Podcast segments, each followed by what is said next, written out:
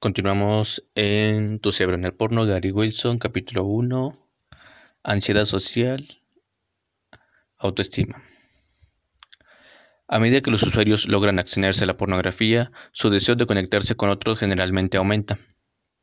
A menudo también lo hace su autoestima, su capacidad de mirar a los demás a los ojos, su sentido del humor, su optimismo, su atracción por posibles compañeros, etc. Incluso aquellos que anteriormente sufrían de ansiedad social grave suelen explorar nuevas vías de contacto social, sonreír y bromear con sus colegas de trabajo, citas en línea, grupos de meditación, unirse a clubs, lugares nocturnos, etc. En algunos casos toma meses, pero para otros el cambio es tan rápido que los toma por sorpresa. Tu cerebro en el porno o You Brain Porn no fue el único en relatar esta conexión inesperada en su famosa charla de TED de The Miss of Gush, deletreado T-H-E-D-M-I-S-E-O-F-G-U-Y-S, el fallecimiento de los chicos, el conocido psicólogo Philip Zimbardo, eh, lo deletreamos por si lo quieren googlear. P H I L I P Z I M B A R D O.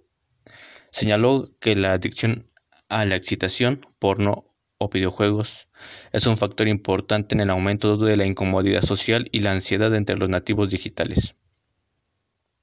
La hipótesis de Simbardo es que el tiempo excesivo de pantalla puede interferir con el desarrollo de las habilidades sociales normales. Ya hay 10 estudios que relacionan el uso de la pornografía con la ansiedad y un décimo, un undécimo que la relaciona con la timidez. Sin embargo, esto no explica el aumento de la confianza y la extroversión después de dejarlo o por qué algunos chicos mejoran tan rápidamente. En The Brain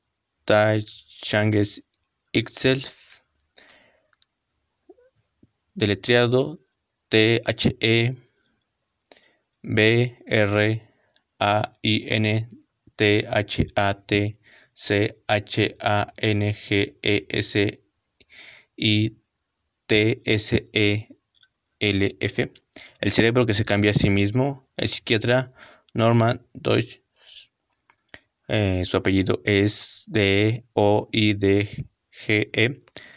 sugiere que la intensa estimulación de pornografía de hoy en día reconfigura el estado cerebral real, que de otra manera se dedicaría a hacer que los lazos sociales sean gratificantes. La gente real se vuelve menos gratificante, la gente falsa se vuelve mucho más atractiva. Mm, tal vez habría que revisar la traducción. Continuamos. Tal vez la eliminación de la pornografía reabra el espacio para las recompensas naturales como los amigos y las parejas. Exploraré esto más a fondo en el próximo capítulo. Un testimonio. Antes del porno tenía muchos amigos, un par de novias y me sentía como si estuviera en la cima del mundo. No había nada que pudiera derribarme. Sentía que tenía mi propia manera de reaccionar a todo lo que podía suceder. Entonces conseguí una nueva computadora. Después de uno o dos años me encontré en una ansiedad social realmente profunda, combinada con demasiada hierba y nada interesante que hacer con mi vida. Otro testimonio, no soy tu persona genérica autodiagnosticada de ansiedad social. He ido a un psiquiatra, me diagnosticaron una ansiedad social de moderada a severa y me recetaron medicamentos. Sé del subidón de la adrenalina que sientes cuando un extraño se te acerca el casi ataque al corazón que sientes cuando tratas de hablar durante una clase o una reunión, como si alguna vez lo hicieras, las largas caminatas solitarias que haces para no, tratar con extraños, la vergüenza infundada de cuando miras a otra persona a los ojos, la enorme pared que pones entre los extraños, sudor, temblores, ataques de pánico, auto-odio, impulsos suicidas, he pasado por todo eso. Llevo dos años intentando dejarlo y este es el tiempo más largo que llevo absteniéndome. Ya no experimento la tortura que describí anteriormente. No, no soy una persona nueva, no una mariposa social. Sigo siendo yo mismo, pero estoy libre de los grilletes que llamamos fobia social. En estos dos últimos años me he hecho más conexiones, he ligado con más mujeres, he hecho más amigos en los primeros que en los primeros 25 años. Me siento y cómodo en mi propia piel y la pared que puse entre mí y las otras personas se ha derrumbado. Otro testimonio, interacción social. Hace 50 días estaba completamente asustada e incapaz de hacerlo. Durante la última semana he interactuado increíblemente bien y sin esfuerzo con personas con las que no hubiera podido interactuar mientras consumía. Antes no podía mirar a la gente a los ojos, solía esconderme a propósito de la gente que conocía en público para evitar una conversación incómoda. No fui capaz de involucrarme en la conversación.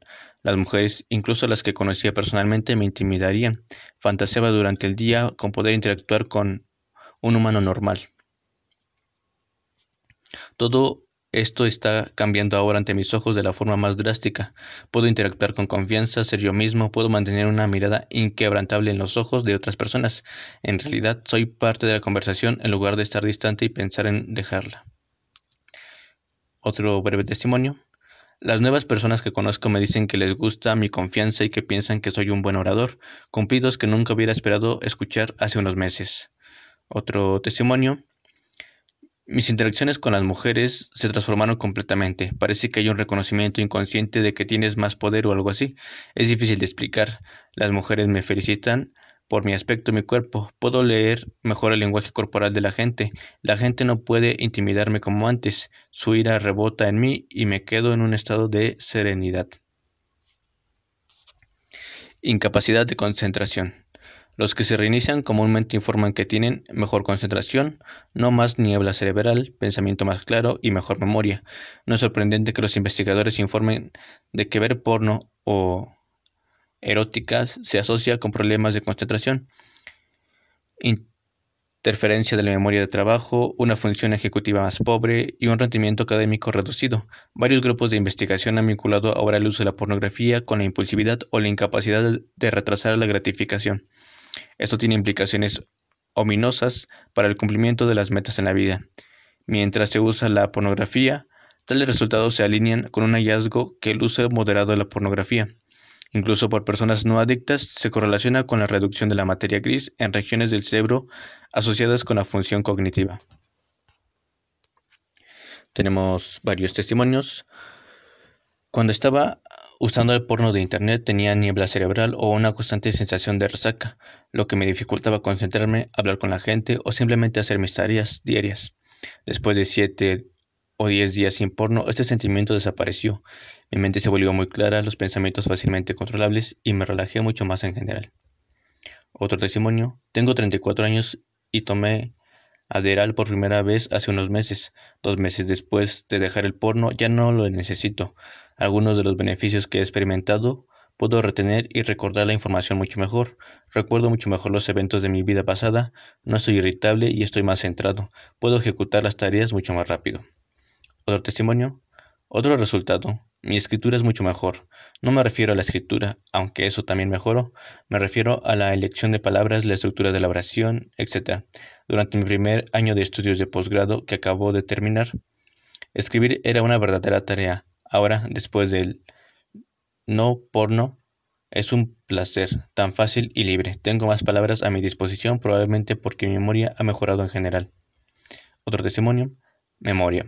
Siempre tuve una buena, pero al dejarla la puse por las nubes. Podría entrar en una sala de 15 personas y aprender más recordar específicamente todos sus números de teléfonos en menos de 5 minutos. Marca perfecta. Ansiedad social y pensamiento negativo es basura. Fuera con la basura. Otro testimonio. Para aquellos de ustedes que están en la uni, NoFap es un milagro para el cerebro. Antes tenía que forzarme a concentrarme en la clase y aún así terminaba sonificando. Ahora puedo concentrarme en una conferencia de tres horas sin casi ningún problema. Depresión y otras angustias. Los científicos ahora ven la depresión como una condición de baja energía y poca motivación. Investigaciones recientes confirmaron que la dopamina neuroquímica B a por ello es la protagonista principal.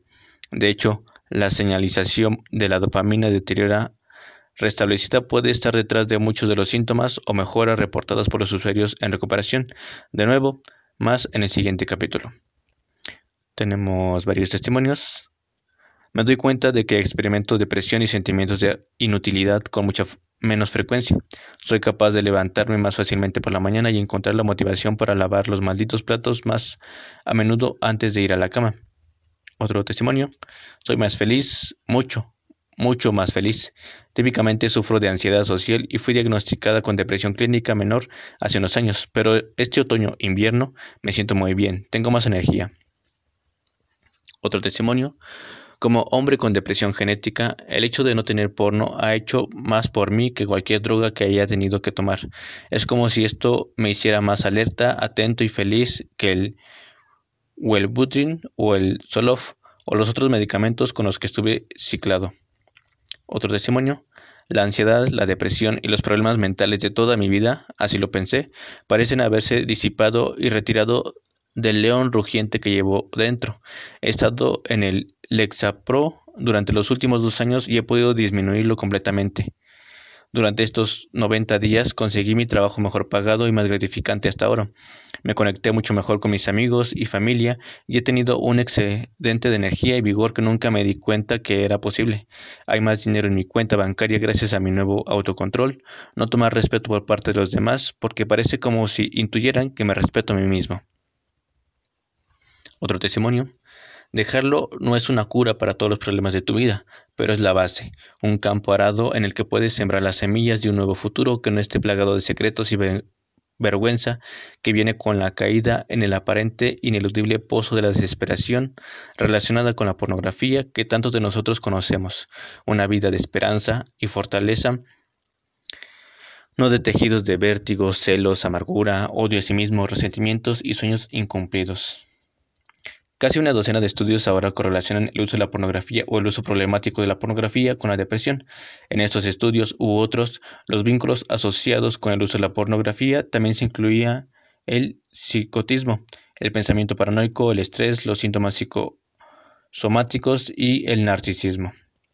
A la luz de este vasto e informal experimento, parece claro que la opinión opinión ampliamente difundida de que la pornografía, específicamente la pornografía en línea, es inofensiva debe ser reconsiderada con urgencia. No podemos estar seguros de que las miles de personas que describen su recuperación del uso excesivo de la pornografía estén equivocadas. De hecho, la investigación publicada hasta ahora corrobora abrumadoramente sus experiencias. Como veremos a continuación, es bastante plausible que los síntomas que describen sean reales, que el uso de la pornografía en línea los provoque y que el cambio de comportamiento puede aportar beneficios significativos. En cualquier caso, los usuarios de porno que sufren los tipos de síntomas descritos anteriormente tienen poco que perder si dejan de ver porno en Internet durante unos meses para ver si sus síntomas se resuelven. Y bueno, hasta aquí termina el primer capítulo de con qué estamos lidiando. Y bueno, a lo largo de la lectura se hacen referencia a diversas investigaciones y estudios y demás. Eh, como tal, en el texto pues viene el link, pero pues para no hacer una pausa cada, cada renglón eh, se omiten. Sin embargo, pues em, al final se compartirá el libro en la descripción. Y continuamos con el capítulo 2, querer enloquecerse, en el siguiente episodio audio.